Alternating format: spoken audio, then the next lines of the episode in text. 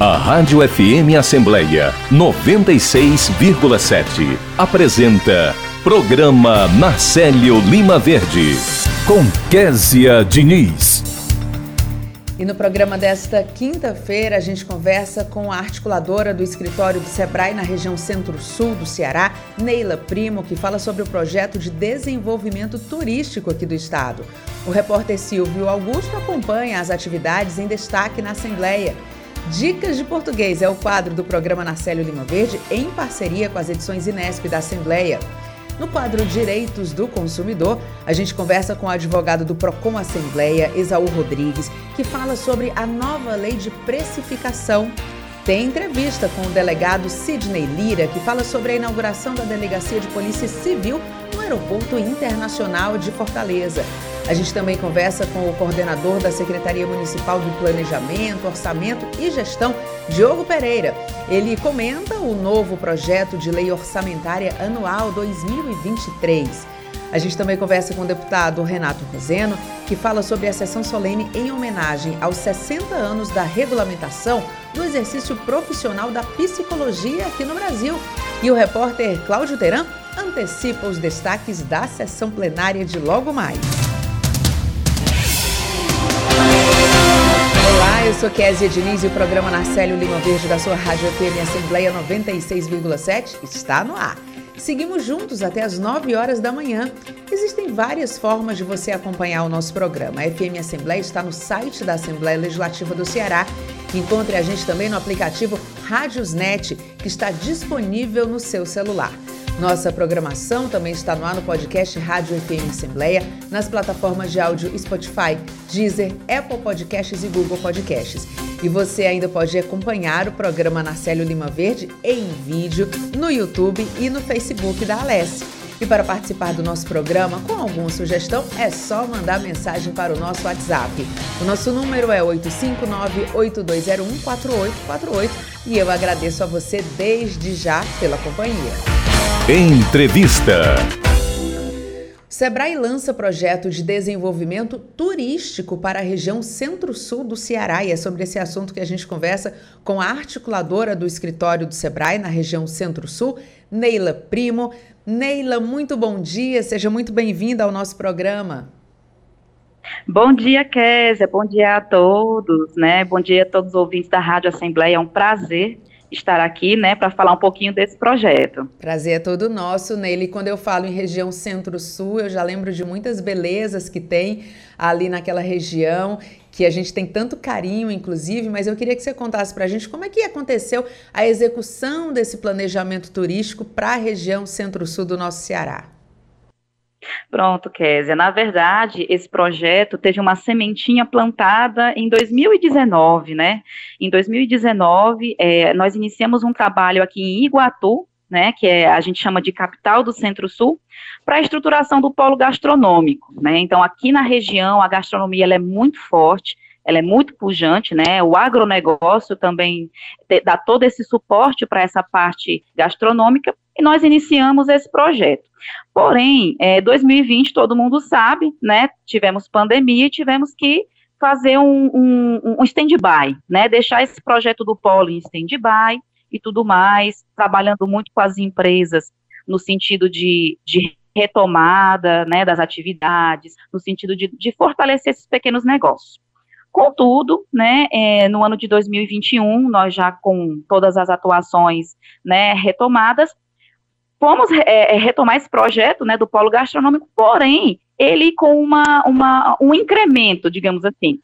É, é, retomamos o, a conversa com as empresas, né, para a gente estruturar o polo e tudo mais, e fomos procurados pela gestão municipal de outros municípios, né, aqui da região fomos pro, procurados por Jucás, né, que é um município muito próximo aqui de nós, né, do, do Iguatu, porque lá é, é uma cidade muito religiosa, né, na verdade, muitas cidades aqui da região têm esse viés religioso, porém em Jucás existe a padroeira, que é a Nossa Senhora do Carmo, e eles é, estruturaram um santuário, um santuário em homenagem à padroeira, e é um equipamento fantástico, né? A gente visitou o, o a, a construção, inclusive em breve vai ser inaugurado, e de cara, quando você sobe no equipamento, quando você vai, vai apreciar né, a, a estrutura, você tem um pôr do sol fantástico, e a gente não, isso aqui não, não pode ser só um equipamento é, é, religioso, ele é um equipamento turístico, né? Então, Jucás já começou com essa vertente tu, é, do turismo religioso.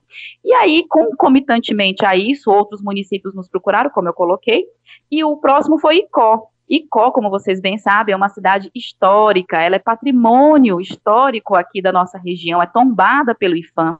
E a gente começou essa aproximação né, com a gestão municipal e os empresários para justamente estruturar essa parte histórica, né, é, adequar os equipamentos para estar tá recebendo o, os turistas da nossa região. E também fomos, é, iniciamos esse processo em Oroz.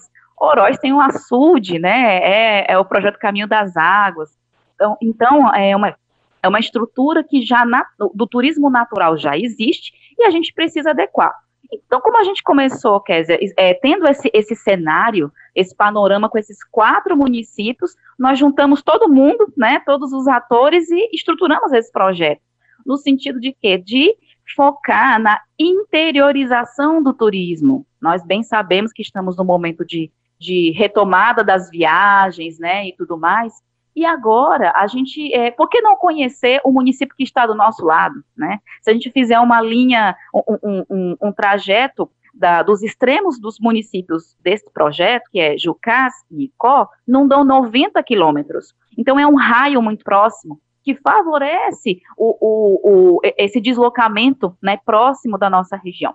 Então, o projeto se deu dessa forma, e agora nós já estamos com, ganhando corpo, né? Inclusive, dia 22, né, próxima segunda-feira, teremos o primeiro seminário é, é, Destino Certo Centro-Sul. O que, que é esse cenário? Na verdade, é um seminário itinerante como a gente está é, tá com esses, esses, esses, quatro municípios muito engajados, né, muito envolvidos em todo o projeto, por que não fazer, promovermos o, o conhecimento, né, é, esse turismo local entre esses municípios? Então, o primeiro seminário no dia 22 vai acontecer em Icó, né, nós teremos lá dois momentos muito, na verdade, três momentos muito bacanas, primeiro com o Dr. Cartacho, nosso diretor superintendente, né, falando sobre é, o turismo criativo, como a economia criativa, ela é um eixo muito importante do turismo, porque resgata a história, resgata o pertencimento, sentimento de pertencimento da população, né, e, e valoriza, é, é, como se tangibilizasse, né, aquela experiência, essa parte da economia criativa.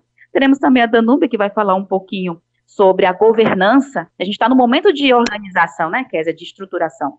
Então, a gente tá, vai levar esses atores, né, vamos ter duas caravanas saindo de Jucás e saindo de Oroz, levando os empresários, os atores para esse seminário, e para fechar com chave de ouro, né, esse, esse, esse momento muito bacana lá em Icó que vai acontecer, é, teremos uma visita guiada nos patrimônios históricos, né, então nós estaremos ali fazendo uma experiência com os atores do projeto, conhecendo o município daquela região e, e, justamente podendo é, ter essa experiência para poder vender, né? Como é que você vai promover algo que você não conhece? Então, a ideia é justamente todos os atores conhecerem cada município participante e aí, assim, a gente ter esse, esse, esse engajamento, ter as empresas todas envolvidas e engajadas nesse, nesse projeto. Temos a agenda já para os próximos meses, mas aí em outro momento a gente também faz o, o compartilhamento dessa, desses seminários itinerantes. Uhum.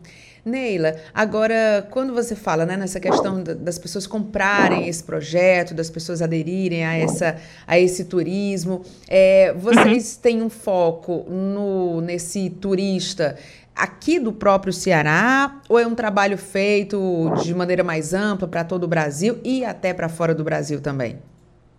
Eu acredito, Kézia, em, em médio e longo prazo a gente consegue trazer esses, é, esses turistas de fora, porque o objetivo dele inicialmente era o turista local, né? Era o, a, nós aqui da região conhecermos a nossa, os nossos municípios vizinhos, né, a gente chama de municípios, é, cidades irmãs, né, que são próximas. Então, a ideia era justamente pro, promover esse deslocamento em curta, é, em curta distância para tá, a nossa população, né, a nossa, a nossa região se apropriar justamente desse, dessa riqueza. Eu não preciso fazer uma viagem internacional para conhecer a história, uma história local aqui da nossa região, ela é muito rica, né? O Iguatu, por exemplo, é terra de Humberto Teixeira, né? Do, do, do maestro compositor, né? E Co, é, perdão, Oroz é, é a cidade do Fagner, né? Então assim tem, tem muita riqueza na nossa região. Então, a ideia mesmo, inicialmente, é justamente promover esse turismo local e regional, e com certeza isso vai ganhar corpo, né, e vai trazer gente, né, de outros, outros estados e até outros países.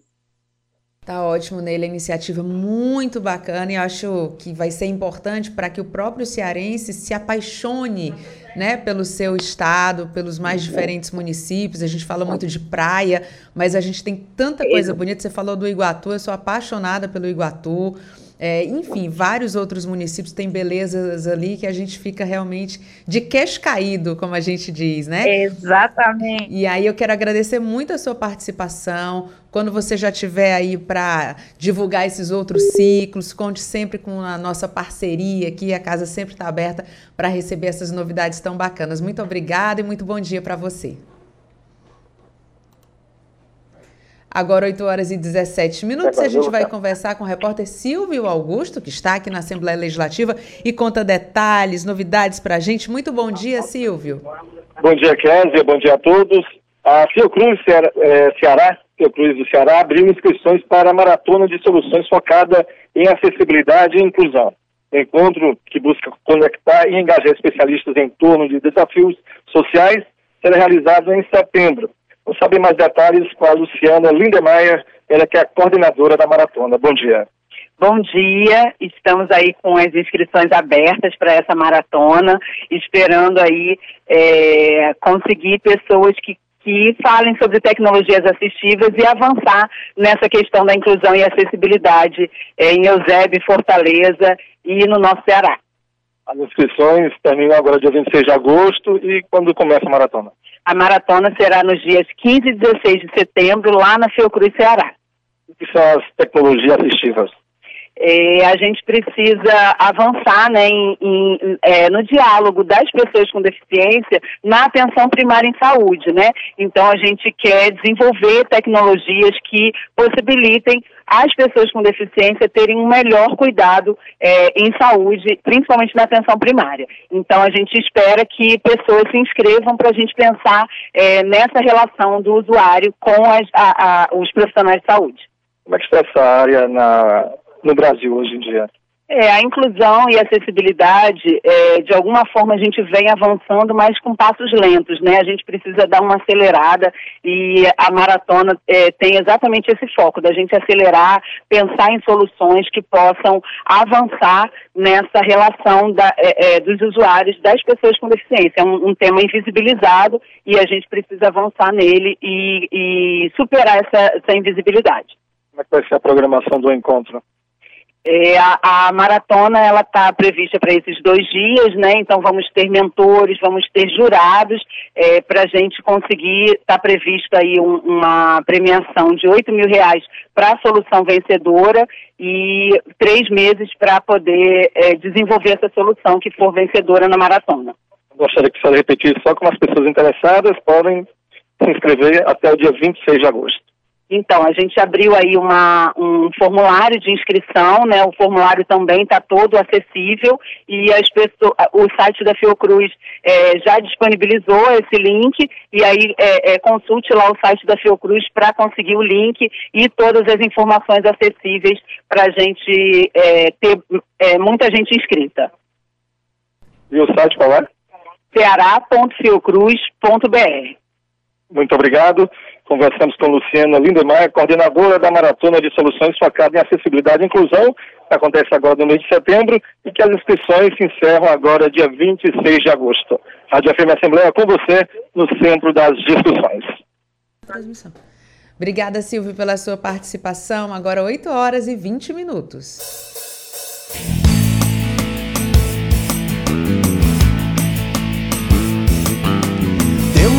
Direito à vida, trabalho, justiça e educação. Esporte, lazer e cultura, igualdade social, enfim. A deficiência não é um problema, o seu preconceito sim. Não queremos discriminação, queremos respeito e conscientização. Um abraço apertado e o que eu quero é ter você junto a mim. A deficiência não é um problema, o seu preconceito sim.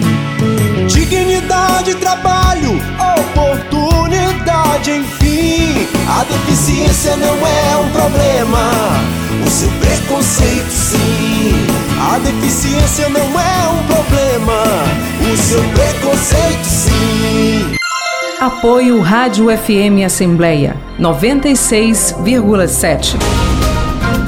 Você ouve Programa Narcélio Lima Verde com Késia Diniz.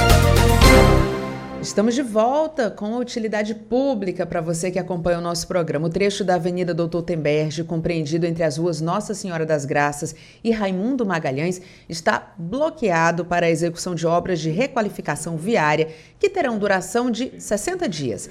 As intervenções executadas pela Prefeitura de Fortaleza por meio da Secretaria Municipal da Infraestrutura fazem parte do projeto Meu Bairro Empreendedor no Pirambu.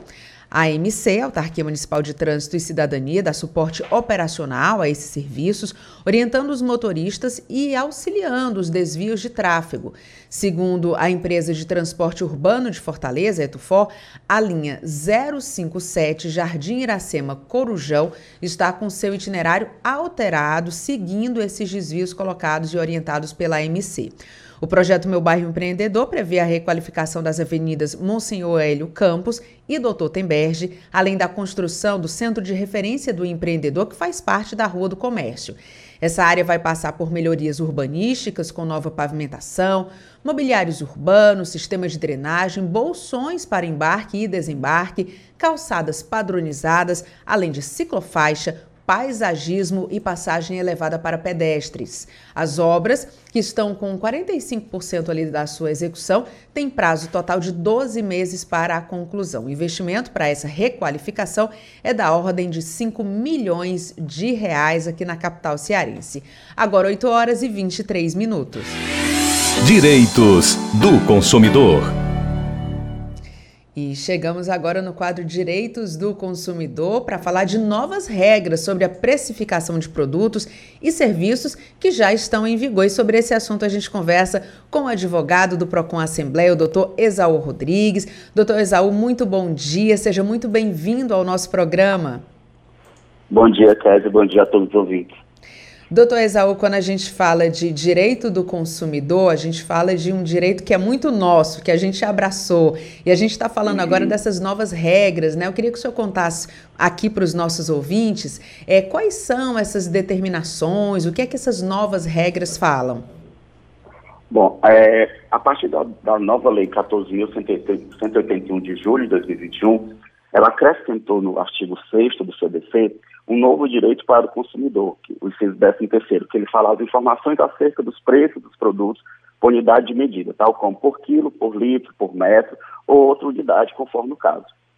A mudança na lei ocorreu por entender que o consumidor deve ser informado acerca dos preços dos produtos por unidade de medida. Isso para facilitar o intuito de proporcionar, né, o intuito de proporcionar uma maior transparência e facilitar a comparação entre os produtos concorrentes.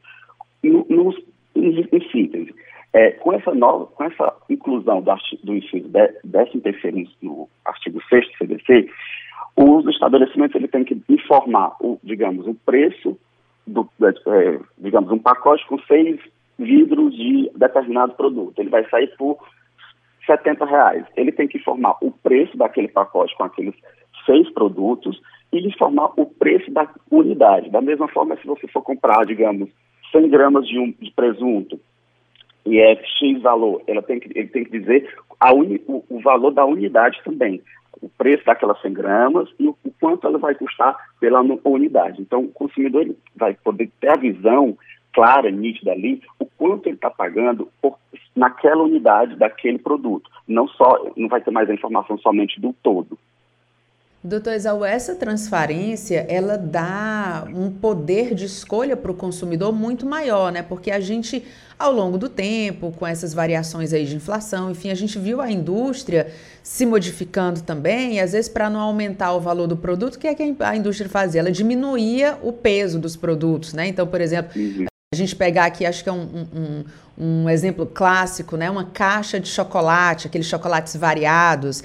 A gente uhum. comprava aquilo, vinha, né? A caixa é o mesmo tamanho, mas vinha, ela vinha pesadinha. Agora ela vem ali 110, 140 gramas. E você acha, né? Você tem aquela lembrança de que você está levando aquela quantidade, pagando ali mais ou menos o mesmo valor já de muitos anos. E na verdade, o consumidor, de uma certa forma, ele se sente enganado, porque ele está levando muito menos, né? Basicamente, é, o exemplo acho que pode é, mostrar um pouco o que está acontecendo é isso, né, doutor?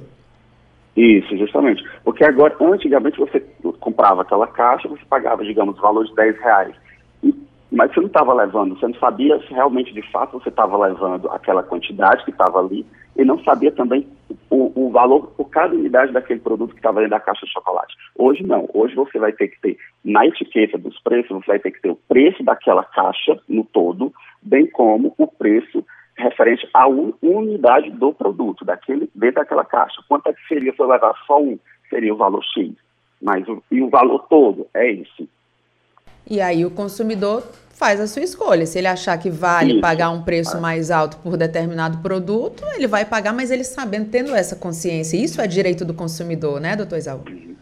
É, isso, isso, como eu falei, isso, essa, essa alteração, essa inclusão desse inciso no Código no CDC, ele traz para o consumidor, ele tem uma visão mais nítida, assim, porque as pessoas é mais fácil você compreender quando você enxerga, quando você está ali aos seus olhos, vendo, né? Então, isso trouxe para facilitar, é uma transparência. Aí o consumidor ele vai poder olhar para aquele produto daquela marca, ver o, o, valor do todo e o valor da unidade. Mas esse produto aqui da outra marca é esse valor e o valor da unidade é esse. Então, ele vai poder fazer a comparação mais, é, como é que eu posso dizer, mais fácil, né? Porque nem todo mundo tem o domínio de, da, de informações, então com isso deixa a, a, informação mais nítida, mais clara, que é o que deve ser feito por, para o consumidor. O consumidor tem que sempre ter a facilidade do entendimento do que está sendo comprado ou adquirido. Às vezes a pessoa não tem facilidade com números, mas às vezes também é um cansaço, né, doutor Isal? Porque às vezes a gente é. vai para o supermercado, já ali no. depois do expediente, já está cansado, ninguém vai ficar com a calculadorazinha na mão ou com o celular isso. fazendo conta, né? Então isso aí é. ajuda muito o consumidor, não tenho dúvida disso. Agora. Ajuda, muito. Eu queria que o senhor contasse para a gente quais são as, a gente chama né, no meio jurídico de sanções, né? Quais são as punições para quem descumprir essas novas regras? Bom, as sanções para quem não cumpre essa nova determinação que foi inclusa com essa com a lei, elas podem variar de multas até interdição total ou parcial do estabelecimento ou atividade. Então, quando os, você vê algum supermercado ou farmácia não cumprindo com as novas exigências que foram trazidas pela lei, é justamente essa, a informação dos dois valores, o valor pelo, do todo e o valor da unidade. Se ela não estiver lá, basta você fazer uma denúncia no PROCON, que é, será feita uma fiscalização. Se for averiguado que não está realmente, é, não está de acordo com as novas regras, é, vai ser dado um prazo para as empresas prestar os esclarecimentos e, de, e defesa. Mesmo assim, ela pode correr o risco de sofrer multas por, pelo não cumprimento ou interdição. Doutor, e quem está acompanhando aqui o nosso programa, que de repente vai começar a ficar mais antenado, né, para ver se essas regras estão sendo cumpridas ou não, como é que ela faz é, para possibilitar essa denúncia? Ela tem que tirar foto, fazer algum print? O que é que ela leva de documento, por exemplo, lá para o PROCON Assembleia para poder dar entrada com essa denúncia? Bom, é, Basicamente, assim, é, o, o, você pode fazer a, a, denúncia informando qual é o estabelecimento que não está não tá cumprindo com as novas regras, porque nas, nas prateleiras ela deve, a etiqueta deve vir com o preço nítido, com letras bem nítidas, grandes, para ser visivelmente você conseguir ver a, o, o que a, a, nova lei determina. Bom, mas se você puder é, trazer fotos, olha, estive nesse, nesse, nesse supermercado tinha lá esse produto aqui com seis unidades, mas ele só falava o preço no todo, não especificava o valor por cada unidade que eu pagaria ali. Quanto é que eu estou pagando pela unidade naquele produto? Você pode tirar foto, trazer também, que já vai deixar mais embasada a sua reclamação, a sua denúncia. Né? Claro que se você não, não, não tirou foto, tá, viu, mas veio aqui fazer a denúncia, a gente vai escutar, vai fazer, verificar direitinho, mas se você o consumidor que trazer uma documentação, foto, encarte, é, folheto, ou qualquer outro meio, qualquer outro documento que possa demonstrar ali, provar que realmente não está sendo cumprido, isso ele vai dar mais embasamento à sua reclamação, deixa mais, digamos, forte, né? Porque está ali uma prova nítida e clara que aquele estabelecimento não está cumprindo as novas regras.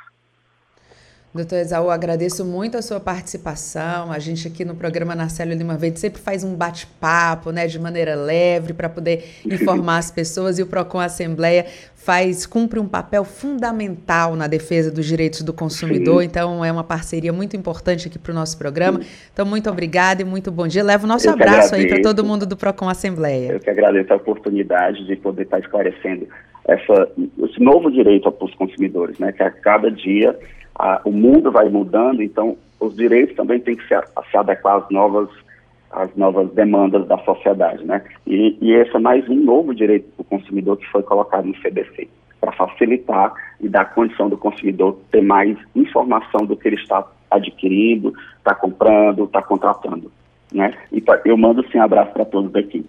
Tá ótimo, doutor. Muito obrigada pela sua participação. Agora 8 horas e 32 minutos. A oferta deve ser cumprida.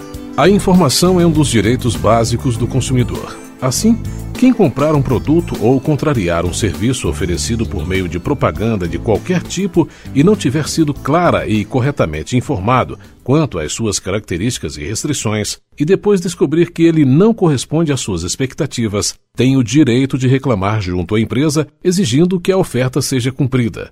Caso a empresa se negue a resolver o problema, deve-se recorrer aos órgãos de defesa do consumidor ou à justiça. Pode-se optar por acionar o juizado especial civil se o valor da ação não ultrapassar 40 salários mínimos. Até 20 salários mínimos, você não precisa ser acompanhado de advogado. Exerça sua cidadania, conheça e reclame seus direitos. Uma dica da Proteste Associação Brasileira de Defesa do Consumidor. Mais informações no site www.proteste.org.br. Apoio Rádio FM Assembleia 96,7. Entrevista. O Aeroporto Internacional Pinto Martins conta com uma delegacia de polícia civil e sobre esse assunto a gente vai conversar com o titular da delegacia no aeroporto, o delegado Sidney Lira. Doutor Sidney, seja muito bem-vindo ao nosso programa. Muito bom dia. É, bom dia, Kézia. É um, é um prazer estar aqui no programa com vocês. Prazer é todo nosso, doutor Sidney. Eu queria que o senhor falasse para a gente o que é que motivou a instalação dessa nova delegacia no aeroporto aqui da capital. Isso, o que motivou aqui a instalação da, da nova delegacia é justamente para otimizar o atendimento à população cearense, bem como aos turistas nacionais e internacionais que estejam de passagem pelo terminal do Aeroporto Internacional Pinto Martins. No, no caso, para a confecção de boletins de ocorrência, Geralmente é o pessoal para viajar, caso percam algum documento, passam na delegacia, fazem o, boletim de ocorrência de extravio de documentos para poderem embarcar normalmente. Tem como também para diminuir aí o, o gasto com, com, combustíveis, caso tenha algum, algum crime cometido de competência da, da Polícia Civil no interior do terminal, bem como no estacionamento, eles não precisam se deslocar até a delegacia que, que corresponde à circunscrição do aeroporto. O flagrante será feito aqui mesmo na delegacia do aeroporto. Uhum. Doutor Sidney, para que as pessoas entendam, né? A gente, quando a gente viaja, a gente percebe ali uma presença muito forte da Polícia Federal. Inclusive, tem até documentário, tem programa de televisão que mostra essa atuação da Polícia Federal no combate ao tráfico de drogas, enfim. Mas, como o senhor disse, tem alguns outros casos ali é, que estão fora desse alcance da Polícia Federal, que deve ser feito pela Polícia Civil e que muitas vezes, quando acontecia alguma ocorrência, as pessoas tinham que sair do aeroporto, procurar uma delegacia mais próxima para poder resolver esse assunto. Essa presença da delegacia civil, ela diminui, ela acaba com essa com esse desgaste ainda maior para o passageiro, para quem está ali frequentando o, o aeroporto de Fortaleza. Esse é o objetivo, aproximar a polícia das pessoas que têm alguma necessidade? Isso, exatamente. Como você mesmo falou, quer dizer, existem alguns crimes que são da competência da Polícia Federal, no caso a maioria deles no, no terminal, principalmente naquela área restrita, caso de tráfico internacional de drogas ou tráfico interestadual, e enquanto que na parte, é, como, como dizemos assim, na parte aberta ao público, ali no saguão, antes do embarque, furto, algum tráfico que esteja ocorrendo na, no, no, interior desse, desse, desse saguão, é tudo realizado pela Polícia Civil. E bem como você falou, não precisa a população se deslocar. Então é uma vitória para a população essa, essa criação da Delegacia de Polícia Civil, para que realmente, de acordo com o princípio da economicidade e eficiência, o Estado possa estar presente, ajudando cada vez mais a população e de uma forma mais rápida. Doutor Sidney, e acho que o senhor pode falar com muito mais propriedade do que eu, mas me passa a impressão de que, é, além dessa sensação para a população, né, de que vai ter ali uma forma de se proteger, é para o criminoso também, de uma certa forma, a presença da polícia ali deve inibir né, algum tipo de ação, porque ele já sabe que se ele cometer alguma ação ali, a polícia já está ali próximo, já tem ali uma presença mais marcante, isso provavelmente vai acontecer, né, doutor? Isso, com certeza. Essa parte é, é, de, de, de, prevenção também, que muito bem faz a Polícia Militar aqui no aeroporto, também será é, realizada pela Polícia Civil, em conjunto com a Polícia Federal, Receita Federal, bem como a PM, como falei, e a própria é, parte de segurança é, é, particular do, do aeroporto. Isso aí, com certeza, coíbe a ação de alguns meliantes que, que desejam fazer algum tipo de de, de, de crime no interior do, do, terminal do aeroporto Pinto Martins. Uhum. Doutor Sidney, agora para que a, os nossos ouvintes possam entender a presença né, da, da, da, Polícia Civil ali no aeroporto, essa delegacia ela vai contar é, com quantos servidores, viaturas, como é que é a estrutura dessa delegacia? Isso, a estrutura da delegacia, ela está física, né, ela fica na parte do check-in, em frente à Latam, com acesso pelo, pelo interior mesmo do, do, do terminal, do, do, aeroporto, e contamos até o momento com 11 servidores, tendo dois delegados, no caso eu como titular e a doutora Pavilova como adjunta, duas escrivães para o expediente e mais sete inspetores, sendo que desses sete, quatro ficam no, na realização dos boletins de ocorrência 24 horas e três no, no momento para investigação e continuidade na no, no, na investigação dos casos que, que forem necessários, no expediente. Tá ótimo, doutor. É uma iniciativa desse mês, agora de agosto, né? Iniciativa recente, então já deixo aqui o convite para daqui a algum tempo se retornar ao nosso programa para a gente fazer um balanço, contar como é que tá é, esses primeiros dias ou meses aí de atuação, mas desde já, em nome de todo, toda a equipe que faz o programa na Célio Lima Verde, a gente deseja muito boa sorte para todos os profissionais que vão fazer parte dessa delegacia. Muito obrigada pela sua participação. Eu que agradeço, Kézia. Pode contar sempre com a Polícia Civil. Agora 8 horas e 39 minutos. O 190 é o telefone de emergência das forças policiais, criado para oferecer socorro urgente. Seja responsável, respeite a sua segurança e a dos outros. Secretaria da Segurança Pública. Apoio Rádio FM Assembleia 96,7.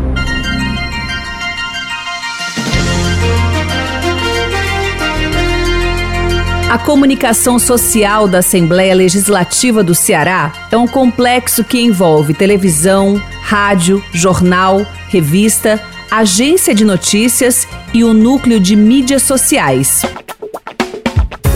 O núcleo de mídias sociais é o setor especializado na comunicação instantânea, no acesso rápido, na troca de informações, nas perguntas diretas e nas respostas imediatas.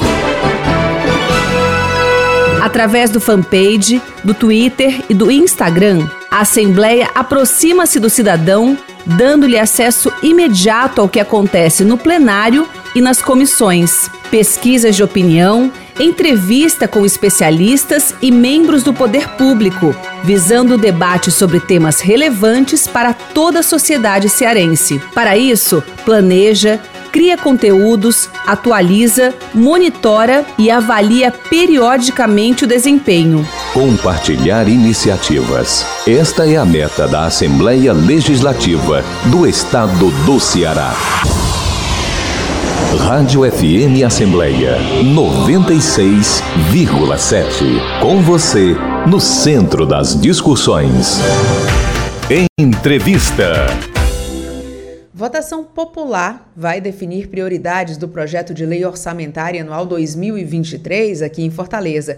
E é sobre esse assunto que a gente conversa com o coordenador de planejamento, orçamento e monitoramento da Secretaria Municipal do Planejamento, Diogo Pereira. Diogo, muito bom dia, seja muito bem-vindo ao nosso programa. Muito bom dia, bom dia a todos os ouvintes, bom dia, Kézia Diniz. Diogo, conta pra gente como é que a população aqui da nossa capital vai poder participar dessas definições, né, de dizer o que é prioridade do orçamento para o próximo ano. Bem, é, durante esse mês de agosto, setembro, a gente está fazendo a lei orçamentária do ano que vem, a LOA 2023, e por meio da plataforma chamada Fortaleza Participa, a população do dia 15 ao dia 26 de agosto vai poder votar em propostas prioritárias a serem inseridas nesse orçamento. Então, a população vai poder acessar essa plataforma por meio do endereço participa.fortaleza.ce.gov.br. E aí, inclusive, eu já entrei no site aqui, já estou no, no, Fortaleza Participa, é, e vi que logo de cara é, parece muito intuitivo, né? Porque tem aqui a primeira é, primeira informação, cadastre-se, depois tem toda uma sequência, vote e o resultado sai no dia 1 de setembro de 2022. Nessa parte aqui é, de cadastre-se, né, você coloca informações básicas. Foi, foi tudo muito pensado para ser simples, para ser fácil, para atrair a participação das pessoas, Diogo? Exatamente. A, a, nossa ideia é que esse processo fosse o mais simples possível claro, com toda a segurança que demanda o pleito, mas que a população em geral conseguisse acessar a plataforma e conseguisse participar. Então, para cadastro na plataforma, são pedidas informações básicas, né? nome, CPF, e-mail. É necessário informar qual é o bairro que a pessoa reside e, a partir desse cadastro, as pessoas vão poder olhar um rol de propostas né?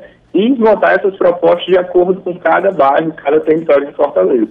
Como você disse, no dia 1 de setembro será divulgado o resultado das propostas mais votadas por bairro, né?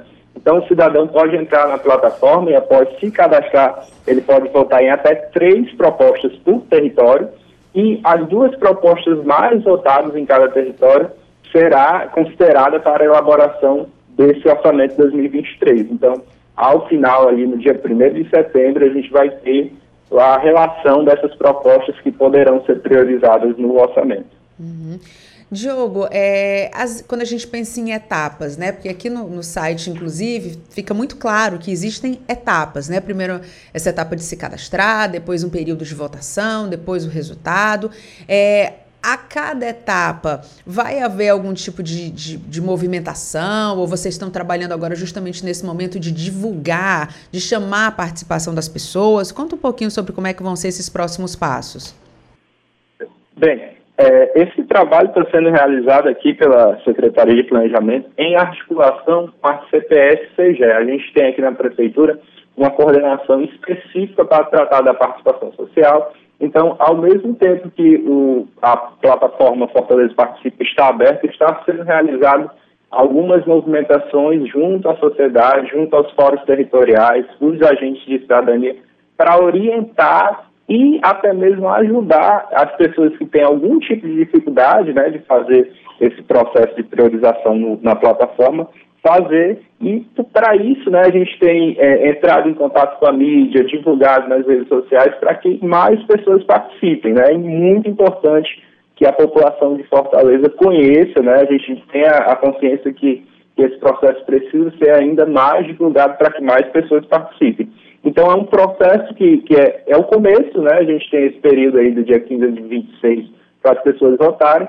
Dia 1 de setembro sai o resultado das propostas que foram eleitas, para que lá no dia 15 de outubro, que é o nosso prazo legal para enviar o projeto de lei orçamentária à Câmara Municipal, a gente já envie esse projeto de lei com esse olhar mais robusto da população. A gente quer trazer a população para o planejamento público, isso é fundamental. Uhum. Diego, eu queria que, se você puder, né, sem, sem, dar muito spoiler, claro, mas se você puder citar algumas ações, por exemplo, que as pessoas podem escolher, né, nesse dentro das opções que tem ali, a pessoa pode falar sobre é, escolher, por exemplo, entre é, alguma área de educação, a construção de alguma escola ou alguma creche, alguma questão, sei lá, envolvendo areninha, juventude. É, queria que você citasse um exemplo prático do que as pessoas vão se deparar quando entrar para fazer a votação? Certo. A população pode escolher desde a reforma de um posto de saúde, que seja a necessidade ali de um território, a pavimentação asfáltica, a construção de escolas de tempo integral, centros de educação infantil. Então, assim, é, a gente sabe que cada território, cada bairro de Fortaleza tem as suas demandas específicas, né? Então, é muito bom para o poder público saber da população né, quais são as demandas específicas de cada território. Então, quando a gente sabe né, o que, que a população espera do, do, poder público em cada região específica, fica muito melhor do governo, da prefeitura agir em prol desse cidadão. Então, as pessoas vão poder escolher desde a reforma, construção de postos de saúde, pavimentação asfáltica, realização de eventos culturais. Isso é fundamental que a gente saiba, né? O que, que cada, cada território demanda mais. Tá ótimo, Diogo. Muito obrigada pela sua participação. Sucesso aí no seu trabalho e conte com a gente aqui para divulgar essas informações, claro que levam aí transparência, chamam a população a participar da vida pública. Isso é tão importante para todos nós, né? Então, muito obrigada e muito bom dia para você. Eu que agradeço, Kécia. Muito obrigado, bom dia. Então, lembrando, é, participa.fortaleza.ce.gov.br. Muito obrigado a todos. Muito obrigada e bom dia. Agora 8 horas e 47 minutos. Aliança pela Igualdade Brasil. Desigualdade social. Será que só aquele que sofre com ela é que sabe o que ela significa? A desigualdade social é a distância que existe entre pobres e ricos, proprietários e sem teto e sem terras, intelectuais e analfabetos, negros e brancos, homens e mulheres. A desigualdade social do Brasil, um país de mais de 190 milhões de habitantes, está marcada por percentuais alarmantes entre os que possuem riquezas e aqueles que são totalmente desprovidos dela. A desigualdade também é uma questão de gênero. Aliança pela Igualdade Brasil.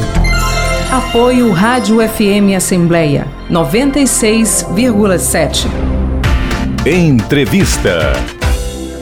Sessão solene que será realizada amanhã vai homenagear os 60 anos da regulamentação do exercício profissional da psicologia aqui no Brasil. E é sobre esse assunto que a gente conversa com o deputado Renato Roseno, que está aqui nos nossos estúdios. Deputado, muito bom dia, seja muito bem-vindo ao nosso programa. Bom dia, Kézia. Bom dia aos amigos e amigas ouvintes da Rádio FM Assembleia. Deputado, a gente fala da psicologia, enfim, nesse momento a gente tem falado bastante, né? Depois aí do período de pandemia, acho Sim. que todo mundo passou a reconhecer muito mais a necessidade, né, da gente ter esses profissionais. A psicologia foi regulamentada como ciência e profissão aqui no Brasil em 27 de agosto de 1962. Eu queria que o senhor falasse um pouquinho para a gente Quais são as conquistas decorrentes dessa regulamentação profissional aqui para o nosso país? Bom, em primeiro lugar, eu quero aqui homenagear a todas as psicólogas e psicólogos do Ceará e do Brasil. Em, em agosto de 62, né, o que, bom, do ponto de vista histórico, né, é um tempo, bom, do ponto de vista biológico é muito tempo para cada um de nós, mas do ponto de vista histórico é pouco tempo. Havia apenas 15 profissionais psicólogos no Brasil, Nossa. em 62. Hoje são 426 mil. E como você mesma disse, há é, uma profissão e é um campo de saber e de intervenção voltado para a subjetividade humana, voltado para o cuidado do humano. E nós estamos numa sociedade que, lamentavelmente, produz muitas formas de sofrimento e de adoecimento. Nesses 60 anos é, a psicologia ela se afirma como um projeto né, ético, profissional, político, de cuidado né, da, dos direitos humanos, da dignidade humana, da possibilidade do bem-estar né, psíquico, é, físico, social. E em razão dessas, dessas seis décadas e provocados que fomos pelo Conselho Regional de Psicologia, a partir da sua presidenta, a psicóloga Nájila, nós vamos fazer essa, essa sessão solene pensando os desafios da psicologia, homenageando né, as pioneiras e pioneiros. Estará aqui conosco a presidenta do Conselho Federal de Psicologia, ou seja, né, a, instância máxima do complexo de conselhos da psicologia, estará aqui conosco na, na noite de amanhã. Né, foram convidadas para homenagens né, várias professoras e professores, a governadora do estado, que é psicóloga, né, governadora Isolda Sela, também. Estamos aguardando aqui a sua presença e confirmação. Portanto, é, para nós é muito importante, em especial por dois motivos que você já elencou. Primeiro, o, o, a saúde mental da sociedade foi muito abalada pela pandemia, mas não só pela pandemia, né? A crise econômica, a violência, né? a intolerância, as discriminações e preconceitos, né? tudo, isso tu, tudo isso desumaniza. E a psicologia é, sobretudo, a é, intervenção para a humanidade, pela humanidade, né? exatamente para proteger a humanidade e naquilo que é mais caro a ela, que é a sua própria subjetividade, ou seja, o, é, o investimento na humanização. E um segundo motivo, que é óbvio, né, nós estamos é, num momento em que é, renascem, lamentavelmente, muitos autoritarismos. Os autoritarismos, né, eles são, sobretudo, fruto de processos psicopolíticos. É, os fascismos, os autoritarismos, né, é, eles são processos psicopolíticos. Né? Tanto é, por exemplo, que o é, um, certo, um certo desprezo à dor do outro, que foi visto inclusive por lideranças públicas agora, né? inclusive o presidente da República durante a pandemia, né? isso é um fenômeno psicopolítico e produz um fenômeno psicopolítico. Não é à toa que há, obviamente, aí processos muito é, largos de adoecimento, porque isso é insuportável. E também, por, por óbvio, esses processos de autorização à violência. Né? Portanto, é necessário desautorizar a violência e investir na subjetividade humana, na humanização. Então, eu acho que esse é o grande, né, é o grande, a grande contribuição da psicologia brasileira, em especial nos tempos atuais. Deputado, existem algumas diferenças entre, por exemplo, a, a psiquiatria né, e a psicologia. É, muita gente nem entende exatamente qual é a diferença. Existe ainda um preconceito também. Ai, não vou para o psicólogo porque estão né, dizendo que eu, que eu tô doido, não é? As pessoas usam essas expressões, mas cada vez mais hoje em dia essa questão da psicologia, de fazer uma terapia, de conversar com um profissional, de levar ali um peso, ou às vezes de nem entender o que peso é esse? Às vezes a pessoa nem sabe exatamente o que é essa dor que trava, e, e às vezes é uma coisa que vem muito distante, está ali, você tem um gatilho no meio do dia, você acaba tendo esse sofrimento. É, isso tem sido, de uma certa forma, é, incentivado através até de novas tecnologias, é podcast, é, as pessoas têm falado muito sobre esse assunto, os próprios psicólogos têm se manifestado muito sobre esse assunto. O senhor Sim. acha que é, essa, é, essa divulgação, digamos assim, né, tornar isso mais acessível para um maior número de pessoas, pode contribuir para uma sociedade que vai fluir melhor a partir do momento que as pessoas começam a se abrir, resolver os seus problemas? É, indiscutivelmente sim. A psicologia hoje ela está regulamentada em vários campos de atuação saúde, educação, a psicologia escolar, a, psi, a psicopedagogia, a psicomotricidade, a mobilidade humana, né, assistência social, a psicologia organizacional no interior das empresas, né, das, das organizações. Então, é, é, é, óbvio que é um campo fundamental do cuidado, né, do cuidado com o humano. Eu vou destacar aqui, em especial, três é, intervenções que têm muito a ver com aquilo que você falou. Em primeiro lugar, todos nós temos que ter direito ao cuidado, porque como seres humanos nós somos passíveis de sofrimento. E o sofrimento ele merece ser compreendido, acolhido e cuidado. Né? Por isso que é importante a presença de profissionais da psicologia na rede de saúde pública. E aqui eu queria falar em especial da rede RAPS, da rede de atenção psicossocial, né, numa perspectiva antimanicomial, numa perspectiva do, do cuidado que liberta e da liberdade que cuida, isso é muito importante, superando inclusive um olhar que é um, seria um olhar né, exclusivamente asilar, aprisionante, né, um, um, olhar do passado. Um outro campo de intervenção fundamental né, na, é, no, no, Sistema Único de Assistência Social, nos CRAs e CREAS, nas, nas medidas socioeducativas, nos serviços de acolhimento é, institucional, ou, seja, fundamental, em especial com vítimas de violência, a atenção a vítimas de violência, aos traumas causados pela violência. Estou falando aqui, portanto, da necessidade da presença né, de profissionais psi né, no, na assistência social né, fundamental e na educação. Tanto é que nós estamos lutando pra, para aplicar a lei que determina né, a existência e presença de serviços psicossociais, portanto, assistentes sociais e psicólogos nas escolas. Vamos lembrar que tem uma lei de nossa autoria, né, em, co, em coautoria com as deputadas Augusta, Patrícia e Érica, né, que renova as comissões de proteção e prevenção à violência nas escolas. É absolutamente fundamental a presença do profissional é psicólogo na escola, na saúde e na assistência social.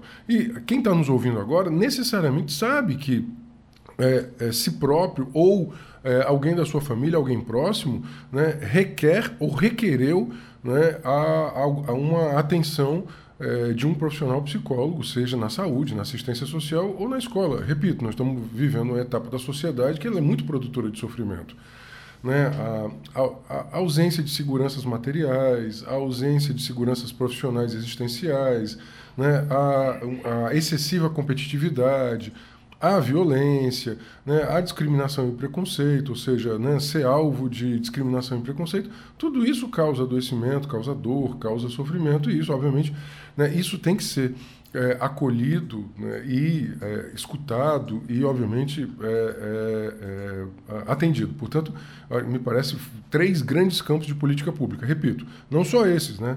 É, falei aqui da psicologia organizacional, escolar, psicomotricidade, mobilidade, né? a hospitalar, a, ou seja, é, um, é um, um, campo vastíssimo. E por isso mesmo que o Poder Legislativo vai fazer essa sessão solene. Então, eu já queria convidar a todas e todos os psicólogas e psicólogos amanhã aqui no plenário, 13 de maio, da Assembleia Legislativa, com a presença né, da presidente do Conselho Federal de Psicologia e dos, dos, conselheiros do Conselho Regional de Psicologia. Quero aqui, mais uma vez, elogiar e registrar né, né, é, a iniciativa, partiu do Conselho Regional de Psicologia, da sua atual gestão, o Sindicato dos Psicólogos e Psicólogas aqui presentes também.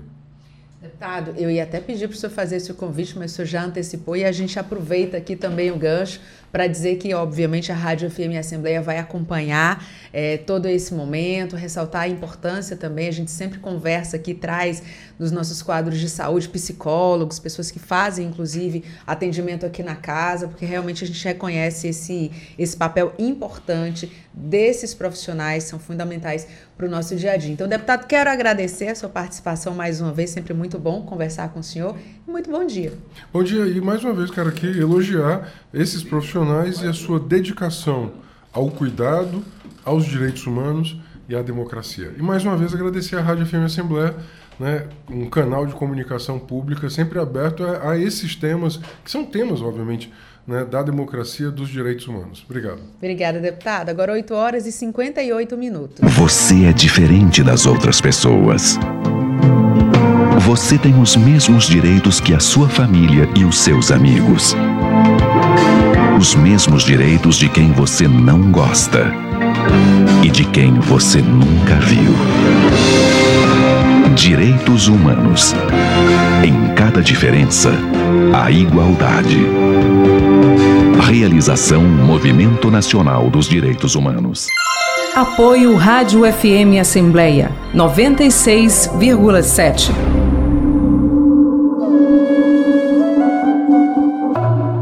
Um serviço que a Assembleia Legislativa do Ceará oferece é o escritório Frei Tito de Alencar, homenagem ao frade dominicano preso e torturado por defender os direitos humanos.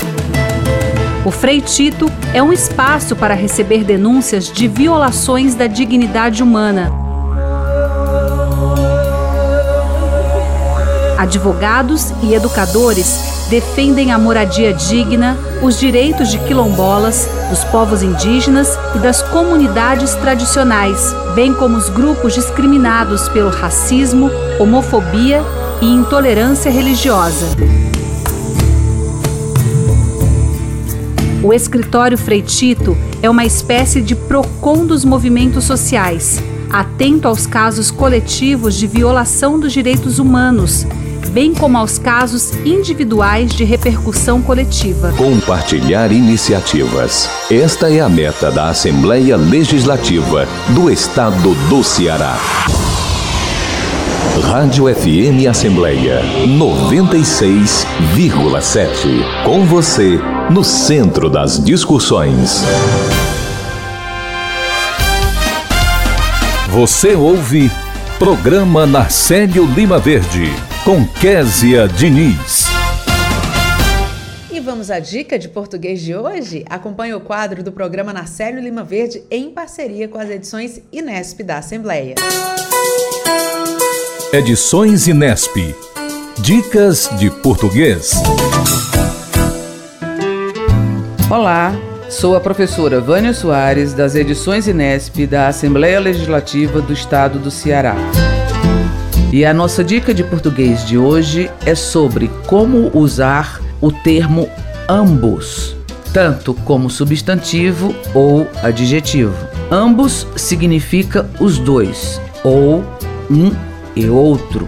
Evite então expressões pleonásticas como ambos dois, ambos os dois, ambos de dois, ambos a dois. Quando for o caso de enfatizar a dualidade, use então todos os dois. Exemplo 1.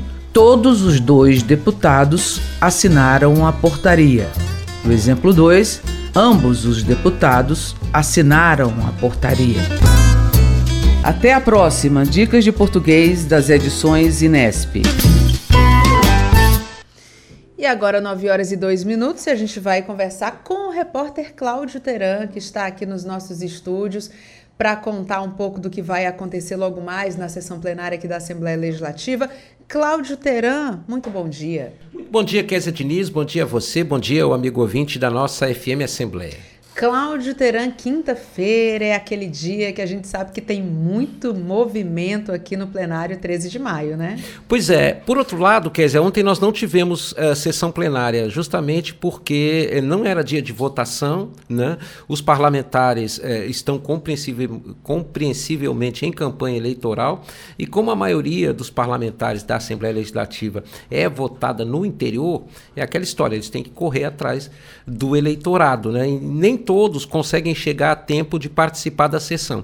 Tudo bem que a Assembleia também tem um sistema híbrido mas ontem mesmo eu conversei com o deputado Acrísio Senna, ele me falava, e ele é bem assíduo, né, um dos parlamentares com mai, maior nível de presença, e ele me contava que nos locais que ele estava ontem, no interior do estado, ele só não conseguiu contato com a casa porque não havia internet. Ele estava em, em regiões rurais, e nós ainda temos isso no Brasil, né? Tem regiões aqui do Ceará e, no, e pelo país que a gente não tem é, cobertura de internet. Que, aliás, esperamos né, que com a tecnologia 5G, um país dessas dimensões do Brasil fique completamente coberto pelo sistema uh, de, de interligado, né, quer dizer, Diniz, através do sistema online. Mesmo assim, a Assembleia Legislativa tem sessão programada para hoje, ela tem dois projetos de lei que serão apresentados e que estão eh, na, na ordem do dia da mesa diretora. Um deles, de autoria do deputado Antônio Granja, denomina Cosme Marculino, a quadra poliesportiva da Escola Estadual Enéas Olímpio da Silva. Essa unidade fica lá no município de Iracema. O deputado Antônio Granja disse à, à FM Assembleia que o nome Cosme Marculino beneficia, homenageia um cidadão lá do município de Iracema que passou a vida toda dedicada ao esporte, né? Trabalhou muito pelo esporte e com a chegada dessa quadra poliesportiva, essa foi uma das lutas da vida do Cosme masculino, então do Cosme masculino e o deputado para atender uma demanda da população, está dando o nome dele a essa unidade. O deputado Aldic Mota está com um projeto, que é o de número 323-2022, que vai ser lido nessa sessão de hoje, que institui o Estatuto da Pessoa com Transtorno de Espectro Autista no Estado. O deputado Aldic Mota, dizer, ele tem feito muita, muito trabalho através do mandato dele em defesa daqueles que têm o transtorno do espectro autista. Vale destacar que muitas são as pessoas que não entendem o que é o autismo e como é a vida de um autista. O deputado Aldic Mota, uma certa ocasião, eu perguntei a ele se ele tinha alguém na família dele com o transtorno de espectro autista. E ele disse que não, ele atende demandas populares. As pessoas o procuram com essas demandas e ele tem feito muito, muita, muitos trabalhos ligados a essa área. Esse aqui é mais um projeto. A ideia desse estatuto, Kézia, é justamente garantir um conjunto de leis, um conjunto de regras sociais de convivência com quem tem o transtorno do espectro autista, que ele tem diversas variáveis, né? Quem é pai e mãe de autista sabe muito bem como é isso e sabe também dos problemas que enfrenta com os cuidados